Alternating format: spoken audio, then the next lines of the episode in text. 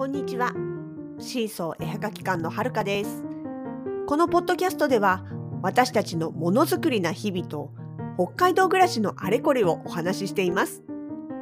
エピソードにはコメントがつけられませんが、Twitter、Facebook ページ、インスタなど、シーソー絵はがき館のアカウント宛てにコメントなどをいただけたら嬉しいです。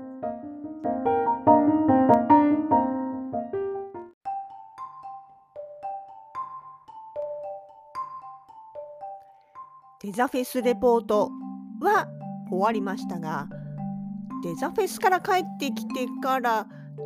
1週間もう経ちます。で、その割にラジログの数が少ないとお思いでしょう。というかお気づきの方もいらっしゃるかもしれませんが、ええ結構歯抜けです。というのも結局なんだかんだでまあ前のレポートでも言いましたけれども体調不良を1週間引きずってしまいました。私がこの体力だけが自慢の私が。いやほんとね体力が落ちたなっていうのもあるんでしょうけれども、まあ、あとはちょっとねあの 若い頃に無理しすぎて今ガタが来てるんじゃないか疑惑もありつつも、まあ、今回はですね特になんか今までになく引っ張りましたね。あの実は発端はもう東京にいる間から始まっておりました14日デザフェス2日目ですねもう終わりまして撤収も終わってもうだいぶ疲れたなっていう状態で電車に乗って家に帰りました。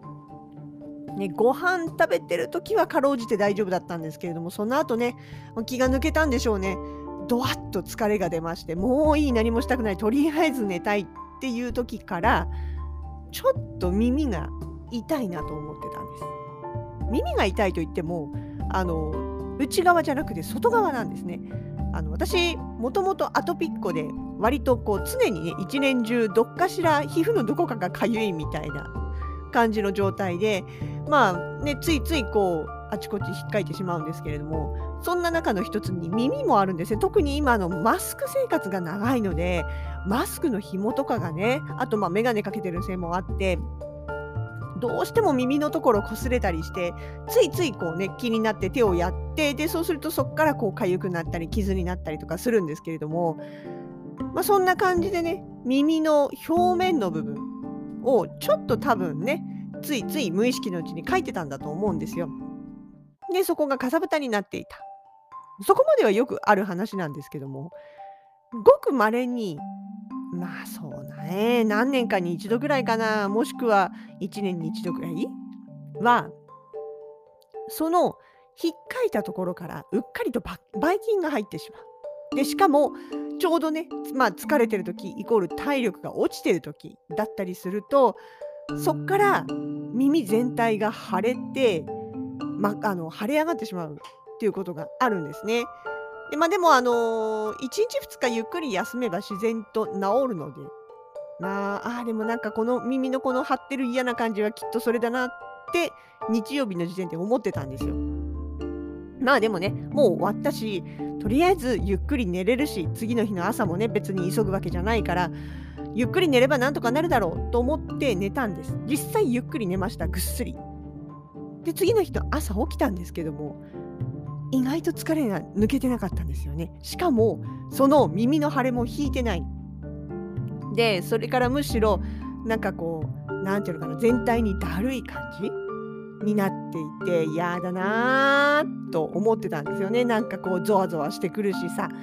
ね、このご時世に熱とか出たくないじゃないですか。熱とか出ないだろうとは思いながらもそうなんかちょっとこうね全身がゾワゾワする嫌な感じそれがもう明けて15日月曜日の日から朝っぱらから始まってました。でまあでもね一応予定通りにいろいろ過ごしてで午後には飛行機に乗りましてまあ夕方か。でその飛行機を待つ間もね意外と早く空港に着いたのは良かったんだけれどもその待ち時間とかもねなんか寒いっていうか寒気が寒気がするっていうか寒いっていうかなんかそんな感じで飛行機の中でもずっとこうもう最初からねもう景色とか見るのも諦めて寝てましたでもこの全身のだるさが抜けないんですね。帰り道に寄ったラーメン屋さんもすごく好きなラーメン屋さんだったにもかかわらず一杯食べるのがせいぜいもう本当に必死で食べたっていう感じいやほんと疲れたわって疲れが出たわなんて言ってたんですけどもそして月曜日の札幌に帰ってきた夜もまあゆっくり寝ましたと。で火曜日はまた通常通り仕事の予定が入ってましたのでね予定通りに動いてましたと。まあ、これがだるくてね。いやー、家で仕事したいってすっごい思いました。家で仕事してればさ、ほら、多少こう、なんていうのあの、だらしない格好をしててもというかね、休み休みやっていても許されるというか、まあ、こうね、いいんだけれども、人と一緒に仕事をしていたりするとそうもいかないじゃないですか。人がいるところだとね。ってすごいうわもうってなんかねもうね多分マスクの中で何十回もため息ついてたんですよね。でその頃にはちょうど耳の後ろの部分耳だけじゃなくって耳の後ろの部分要はリンパですよ。リンパも腫れてきていて熱を持っていてでもうすごくこうだるいのと首が重たいのとでも、でも熱は出てないんです。本当になんかね、心配になって何回もこう、ほら、今時どこにでも熱測る、あの、非接触型の体温計いっぱいありますから、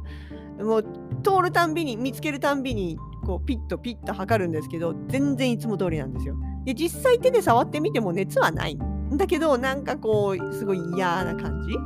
っていう状態が、もういい、早く帰りたい、早く帰りたいと思って、早く帰って、で、夜になると少しね元気なんですけどね。でもその引かないまんま次水曜日がやってまいりました。もっとだるくなりました。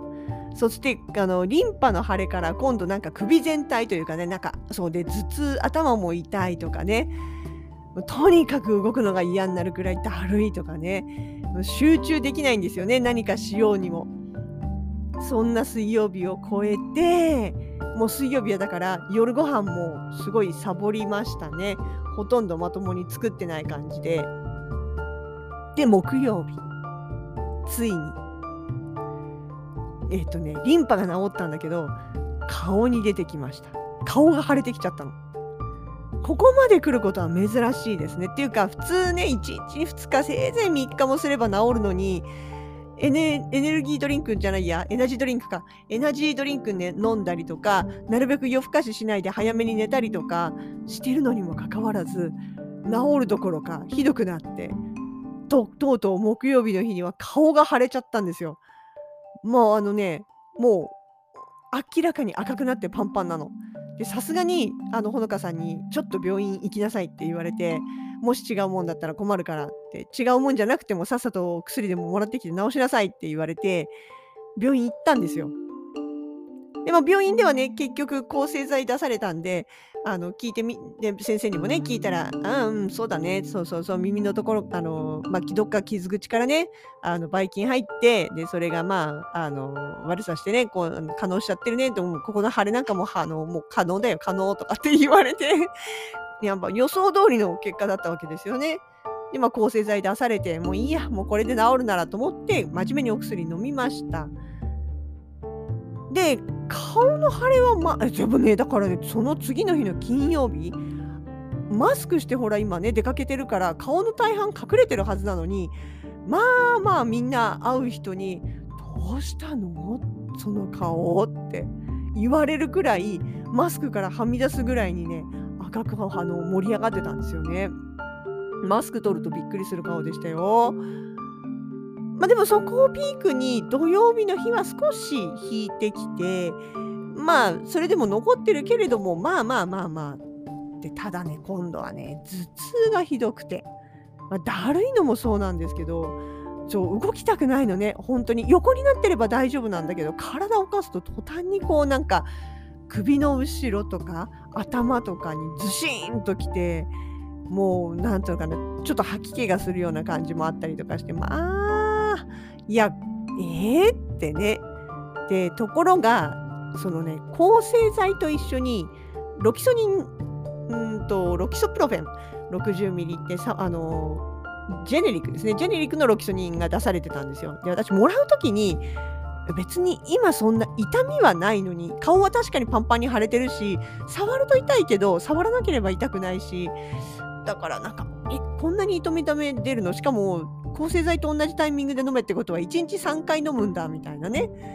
感じでえー、と思ったんだけど、まあ、薬剤師さんに言ったらいや炎症をね抑える役目もあるんで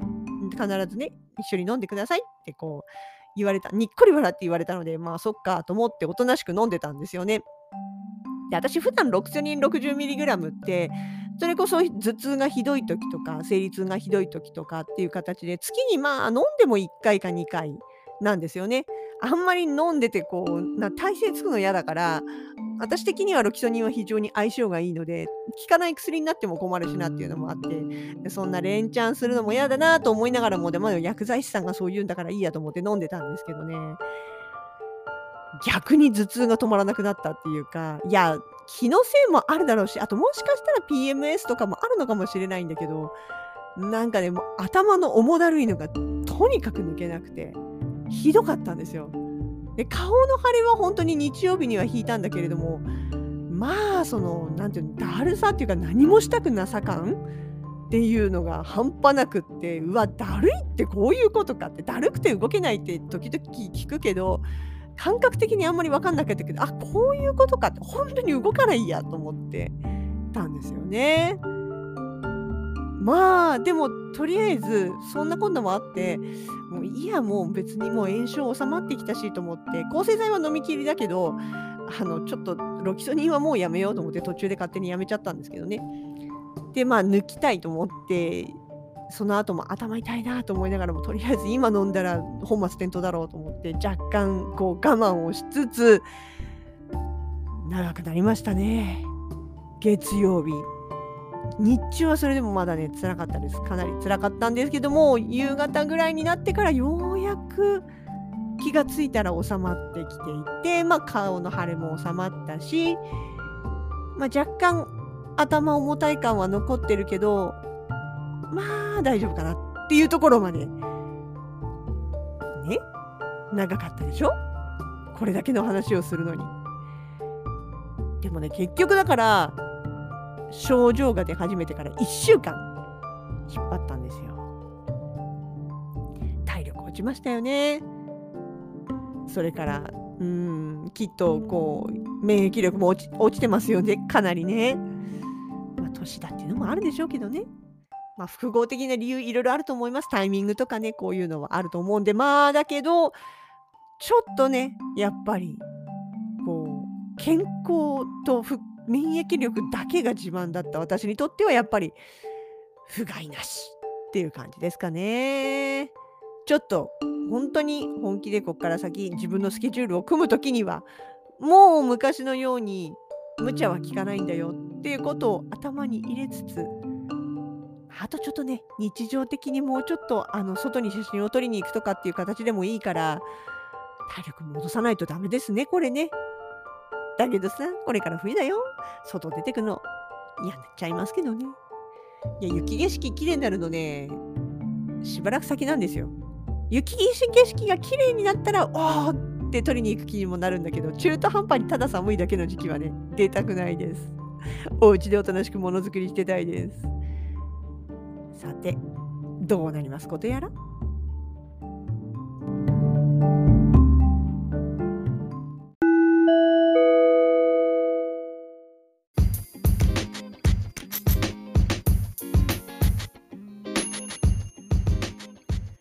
シーソー絵はがき館イベント出店情報です。現在東急ハンズ札幌店9階イベントスペースにて北海道の動物の仲間たちの企画展に出品中です。シマエナガをはじめキタキツネ、エゾシカ、エゾリス、クリオネ、羊、ヒグマなど北海道に住む動物たちの可愛い雑貨が大集合です。期間中少しずつ作品の追加も行います。12月12日日曜日まで。ぜひ遊びにいらしてください。それから11月月末の26日金曜日から28日日曜日までの3日間。おなじみ長沼町道の駅マオイの丘公園にてのんびり出店をいたします。動物イラストレーターの柿原ひとみさん。食べられない和菓子の甘味どさん。とご一緒で。えー、すごく久しぶりに日だまりの日メンバーが集まるということになります。産直野菜売り場は終わってしまっているので本当にのんびりお越しくださった皆様とお話などできたらなと思っております。いずれもよろしくお願いいたします。